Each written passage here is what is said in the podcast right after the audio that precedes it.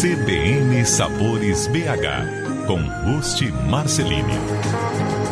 Rusti Marceline, bom dia para você. Bom dia, Sheila, e bom dia, ouvintes. Hoje, Rusti não está sozinho. Alimentação saudável, com Janaína Goston. Nutricionista Janaína Gosta. Bom dia, Jana. Bom dia para vocês no estúdio, bom dia para o meu querido Rusti e para os nossos ouvintes. É a primeira Bom vez dia, que eu coloco Janaína. essas duas vinhetas juntas para a gente fazer, então, essa ceia de Natal, já antevendo como, é- como será o Natal, é, as comilanças e tudo mais. E aí, claro, a gente uniu Rusti Marcelini e Janaína Gostam para a gente falar a respeito desse tema controverso com relação a tanta comida, tanta coisa boa que tem de fim de ano, né? É o embate da nutrição com a gastronomia. Pois é, pois é. Ô, ô, ô, Janaína, mas você sabe que o meu Natal costuma ser, ser assim, algo que, não, que a gente não consegue chegar. É tanta cumilança que a gente não consegue chegar no doce. Então, Ah, pelo é? menos isso aí já tem de positivo. Mas eu acho que nenhum Natal de ninguém é diferente do seu, não, viu, Rusti?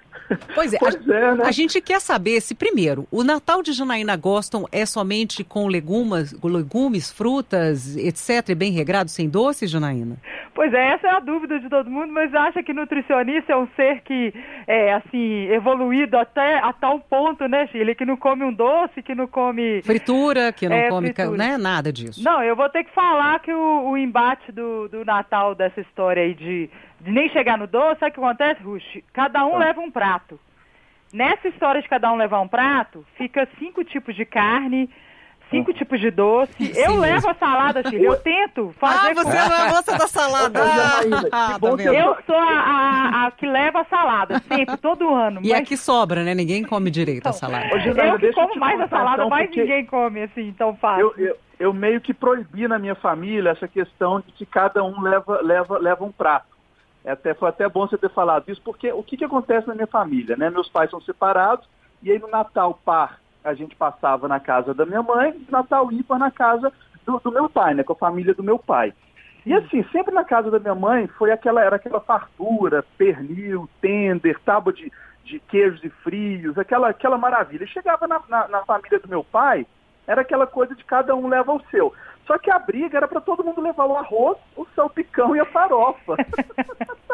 então ninguém queria levar as carnes. Então teve que tinha Natal assim, "Ué, mas cadê o Mas deixa eu te cadê o-" contar, com o Rush Marcelino na família, você acha que alguém ia É se Não, propor? nós Homem estamos nunca. falando aí, nós estamos falando de infância, nós estamos falando aí de 12, 13, 14 anos. Ah, Até tá. que cheve- chegou um ano lá que eu falei, pode parar com isso aí, a partir de hoje eu assumo a ceia e eu vou fazer, e depois vocês vão me pagar o valor que eu gastei e a mão de obra também. Olha a bronca no ar.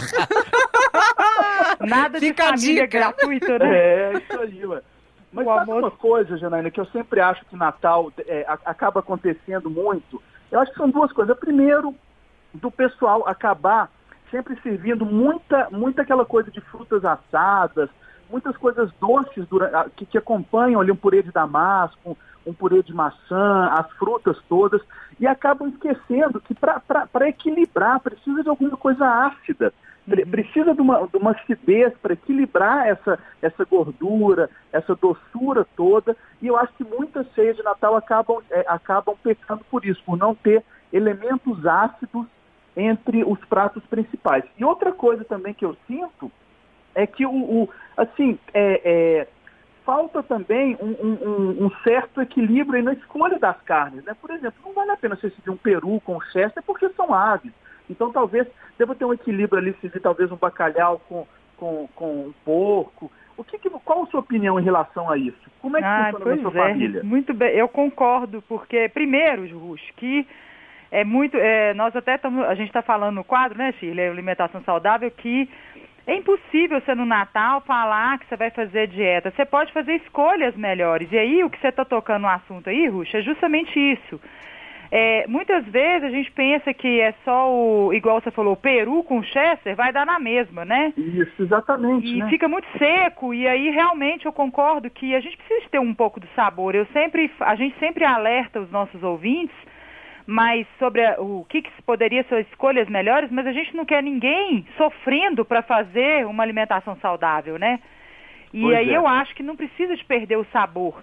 E por incrível que pareça, é interessante que assim, a gente tem um equilíbrio na nossa família, que a dona Ângela, que é a matriarca lá que decide tudo, é, nós vamos fazer o bacalhau uhum. e, e aí vai ter um galeto, que aí uma tia faz, e uma carne de porco. E é interessante que fica os três tipos. Eu acho verdadeiramente que tem que ter isso, até porque às vezes a carne de porco pode ficar um pouquinho mais molhadinha, o bacalhau você tem várias formas de fazer.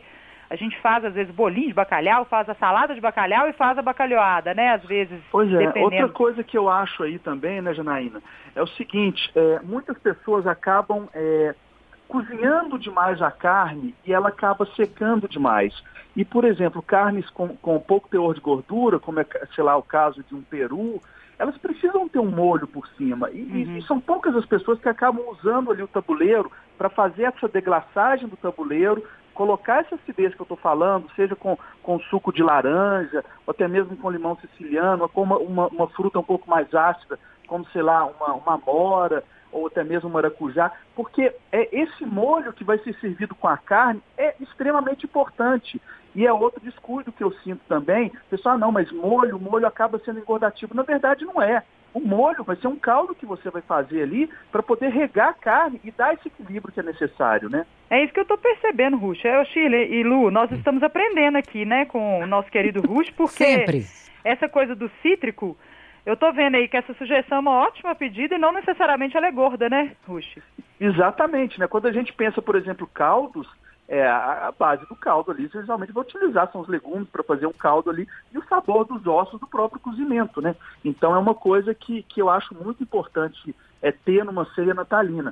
E outra coisa que eu gosto muito também, e que acaba muita gente assim, é, é, cometendo o pecado de não entender que na hora que você chega, vai ter a mesa composta ali dos frios, das tábuas de frios, dos patês, aquilo tudo ali, mas que aquilo ali é uma degustação. A maioria das pessoas chega ali já pensando que, que enche a cara naquilo ali vai chegar na, na hora da ceia e não consegue comer mais nada, né? Tem disso então, também. Tem disso é, também, é tudo calórico. E daqui a pouquinho nós vamos falar, porque eu já tenho aqui, gente o que será a ceia de Rush Marcelini? Posso falar sem Rush, mais Pode, ou menos? Lógico. Antes da ceia, durante a ceia. Então, eu quero saber se realmente a gente tem como fazer uma ceia mais saudável. Não tem jeito, é pé na jaca total para fazer uma ceia. Janaína e Rush vão ficar aqui comigo. Agora, Antes do repórter CBN, que é já já, ô Jana, deixa, vamos só responder uma dúvida aqui do ouvinte que ficou da semana passada, do Alexandre, que nós falamos, Ruxa, aqui a respeito de bebidas. Porque fim de ano, muita confraternização, e aí a bebida sempre está, né, juntamente com, com a alimentação, com as refeições. E uhum. falamos aqui, a Janaína falou, a respeito da cerveja, que é uma preferência nacional, a gente sabe pois disso. É, cerveja não combina Natal. Pois é, não combina e nós vamos falar disso. Mas ela, ela tinha explicado que a cerveja engorda, tem a questão do álcool, mas a cerveja que é sem álcool também engorda. E aí nosso ouvinte Alexandre ficou na dúvida, poxa, mas a cerveja tradicional engorda, sem álcool também engorda, então que história é essa? Ficou uma coisa confusa, né? Eu dou razão para o Alexandre, mas sabe o que, que acontece? Que quando a gente vai fazer o cálculo, o cômputo dos, dos, das calorias nos alimentos, infelizmente, né, quando você diminui um nutriente, o outro às vezes ressalta. Então, quando a gente tira o álcool, quando se tira o álcool da cerveja, falar cerveja zero álcool, o carboidrato ele fica mais alto. Então não tem dessa que é só o teor alcoólico que conta. O teor alcoólico maior ele conta para caloria. Mas é, o carboidrato, né, como a gente fala, o malte, que é a fonte de carboidrato que a cerveja tem, quando, então diminui a caloria, Chile, mas infelizmente não é nada pouco calórico, né? Então, assim, uma, uma, uma lata de cerveja, vamos pegar aqui tradicional, seria em torno de 150 calorias. A sem álcool vai ficar em torno de 80 a 100. Você diminui porque o teor alcoólico sai, mas o carboidrato ele fica centrado. Aí ficaria como se fosse um refrigerante comum. Então, é, do, da mesma maneira, a gente não deve abusar porque conta, né? Não, ah, porque é sem álcool que eu posso tomar porque é sem caloria. Não vai ter essa cerveja zero caloria. E aí, obviamente, que o Russo está certíssimo nessa história de ficar abusando antes da ceia, porque se você já começa a beber com muita ênfase e abusa antes, né? É, você não vai fazer o prato que seria o grande, a coisa da reunião da família, né? E tudo, de você apreciar. E a pessoa às vezes já abusa muito ali, por isso que eu acho que tem que tentar ter esse equilíbrio. Mas é, é essa história do, do, sem álcool, viu, Shirley? Então tá. Mas, Rush, a gente falou da preferência também da questão da cerveja, né? E muita gente não abre mão da cerveja. Cerveja só vai combinar se o Natal for a base do churrasco? pois é, né, Shirley? É evidente que cada pessoa ali tem o, o, o seu próprio Natal, suas predileções. Mas eu sempre defendo, eu dou, eu dou aula de culinária, eu sou professor de culinária, e eu sempre defendo que o paladar, ele, ele é, é como é que se diz? Ele é ensinável, é, é, é, ele acaba evoluindo, é algo que é educado o paladar.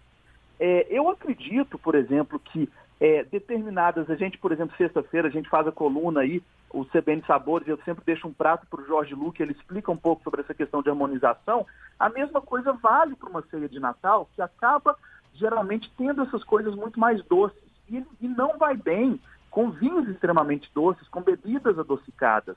É, tem que ser coisa muito mais seca. Uma bebida que vai muito bem com uma ceia de Natal é um espumante, por exemplo. Agora, cerveja, essa coisa calórica, ela não harmoniza muito bem. Tem muita gente que pode falar, ah, mas isso é frescura, não sei o que, não tem nada a ver. Não é, porque acaba valorizando muito mais todo aquele trabalheiro que, trabalheiro que a pessoa teve ao fazer a ceia, né?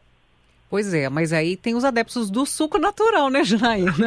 para ser de Natal. Então vai pra água, né, Chile? Aí nesse caso acho que é melhor até mesmo água, mas assim, eu acredito que é, é até mesmo o suco, eu não sei se é talvez um suco diferente, mas mas eu, eu, sinto que as bebidas adocicadas, por exemplo, é, vinhos docinhos, esse tipo de coisa, acaba prejudicando muito uma ceia de Natal. Mas pior que eu concordo com o Rust, viu, Shirley? É mesmo, já. Essa coisa do, do, Tem que ter uma, um contraste, que senão fica tudo muito adocicado. E aí, Shirley, eu, eu, eu, eu me entreguei, né, para os ouvintes, que eu falei que eu não bebo, um ouvinte falou assim, eu já vi que ela não bebe. É, foi mesmo. Eles já descobriram, mas aí eu fico tentando fazer aquela coisa de colocar na taça, pelo menos para eu estar participando, porque eu não... Eu, não, eu não, não sofro com essa coisa de não beber, não é uma coisa que me atrai no paladar, mas eu concordo que é, né, assim, pelo menos na ceia ali, meu pai que gosta muito do vinho, ele gosta de apreciar essa, essa história aí, as, as pessoas hoje, inclu, inclusive os clientes têm falado muito de dar preferência para o vinho, às vezes para o espumante, porque se, apesar do teor alcoólico maior, se bebe mais devagar, com água. Exatamente, né? né? E isso aí ajuda realmente você controlar um pouco essa quantidade quando você está bem intencionado, né?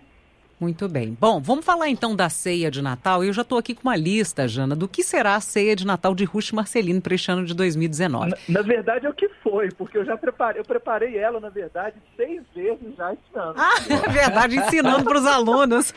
Exatamente. Ele já testou. Então já preparei seis vezes essa ceia já, mas talvez eu repita ela daqui uma semana, viu? Será? Pois é. Olha só, Janaína, para você ter uma ideia, antes da ceia, vou somente alguns itens, tá? Porque a lista é extensa. Uhum. Queijos, pães, manteigas de fruta, castanha, coalhada de limão siciliano. Para ceia tem bacalhau, tem pernil, tem também cuscuz. Pernil de cordeiro, ó, pernil de cordeiro. Ah, bem lembrado, bem lembrado, bem lembrado. Pernil de cordeiro assado com mostarda e mel. Muito fino. Também Não, tem fino. É, cuscuz natalino, arroz branco, frutas assadas de sobremesa, só uma das sobremesas, bolo de nozes de Natal. Realmente, numa ceia dessa, como é que a gente não vai começar 2019 com uns quilos a mais, Janaína? Me explica. Não, vai ter, vai ser impossível, ainda mais feita pelo Rust, gente. Quem que vai deixar de comer? Falar, não vou, não vou fazer essa opção, vou comer uma salada da Janaína ou Jana. Desculpa, mas como é que faz? Pois é. Ô, ô, ô Ruxa, eu tenho certeza que os queijos que está aí citado pela Shirley uhum. não é o cottage, tem certeza. não mesmo. não, não é cottage. São os poderosos, só, né, Ruxa? É, mas olha só, isso que eu estava falando sobre a questão do, do, do, equilíbrio aí, da importância de ter uma acidez. Por exemplo, é, uma das coisas que eu, que eu coloco na mesa da ceia é um chutney de abacaxi com damasco. É, essa acidez do chutney ajuda muito numa ceia de Natal para dar essa equilibrada. Mesma coisa, eu faço uma, uma coalhada que é como se fosse uma manteiga de limão é, para colocar junto com os queijos, que acaba ajudando muito.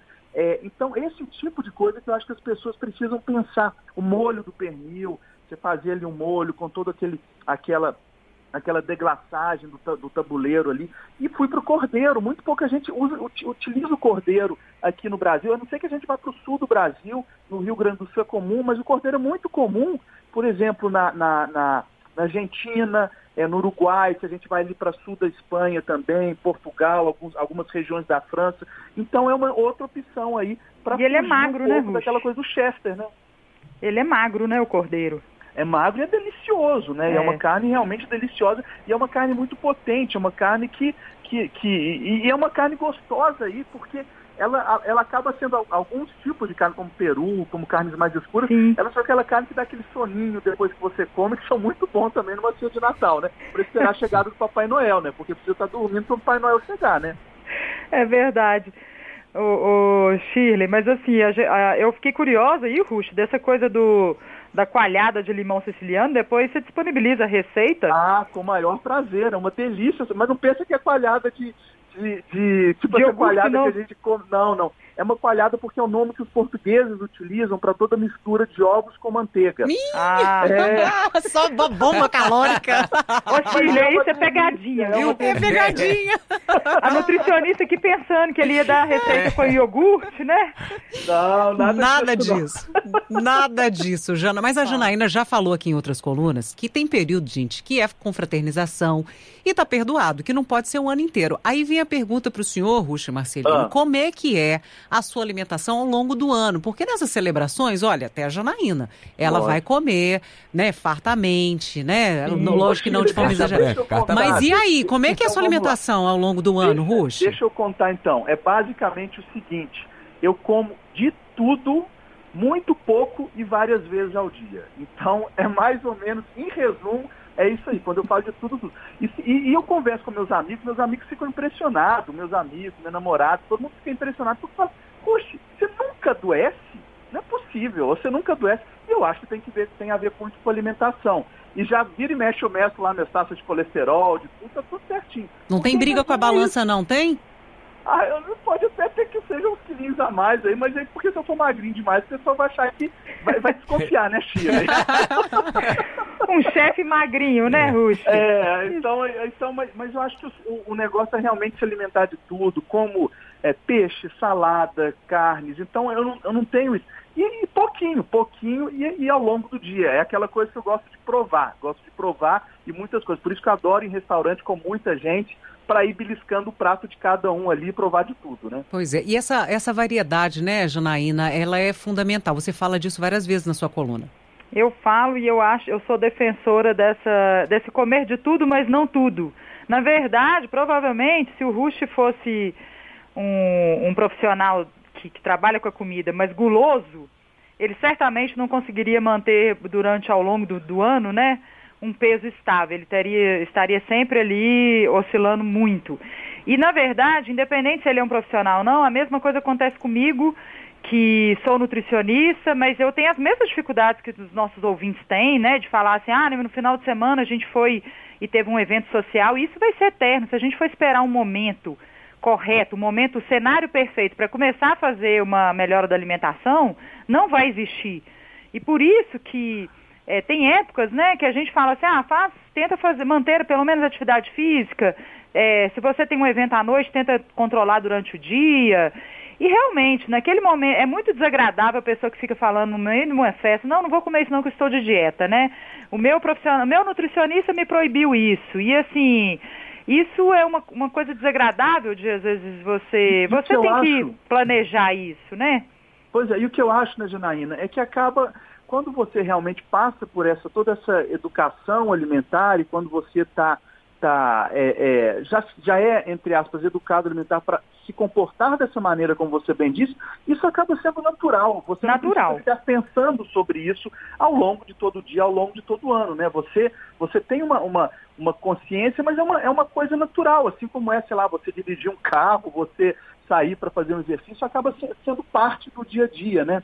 É você, verdade. você entender isso e não ficar toda hora pensando é, aqui que eu comi nessa hora, que eu comi outra hora, que eu devo comer amanhã. Então acho que acaba sendo uma coisa que vai se tornando natural na vida da pessoa, né? Nossos É. ouvintes estão participando aqui conosco, o caso do Álvaro, que falou, ó, as receitas do Rush fazem a gente virar um Papai Noel literalmente. As da Janaína a gente vira um faqui. O que que eu faço, diz ele aqui. Tem também a participação do nosso ouvinte de final 8328 e falou, Shirley Luciano, ó, aproveitando a formação aí da dupla Rush e Janaína, eu sugiro lançar um aplicativo Hemograma FC no mesmo estilo do Cartola FC. Então, depois do Natal, os dois vão fazer exame de hemograma, glicemia, triglicéride e tudo mais. Quem apresentar os melhores indicadores, com certeza comeu é, pior na ceia, de acordo com ele. Então, sim, pessoal. Eu, eu, eu brinco, Sheila, que eu já desafiei o Márcio Atala para um jogo de tênis, viu? Ah, é? Então, é. Nosso colunista aqui da CBN também. Muito bom, muito bom. Olha, eu adorei essa dupla, essa formação aqui das duas colunas. A gente vai precisar repeti-la no ano que vem. Vocês topam? Com certeza, Ah, olha só, em coro. Em coro, em coro isso.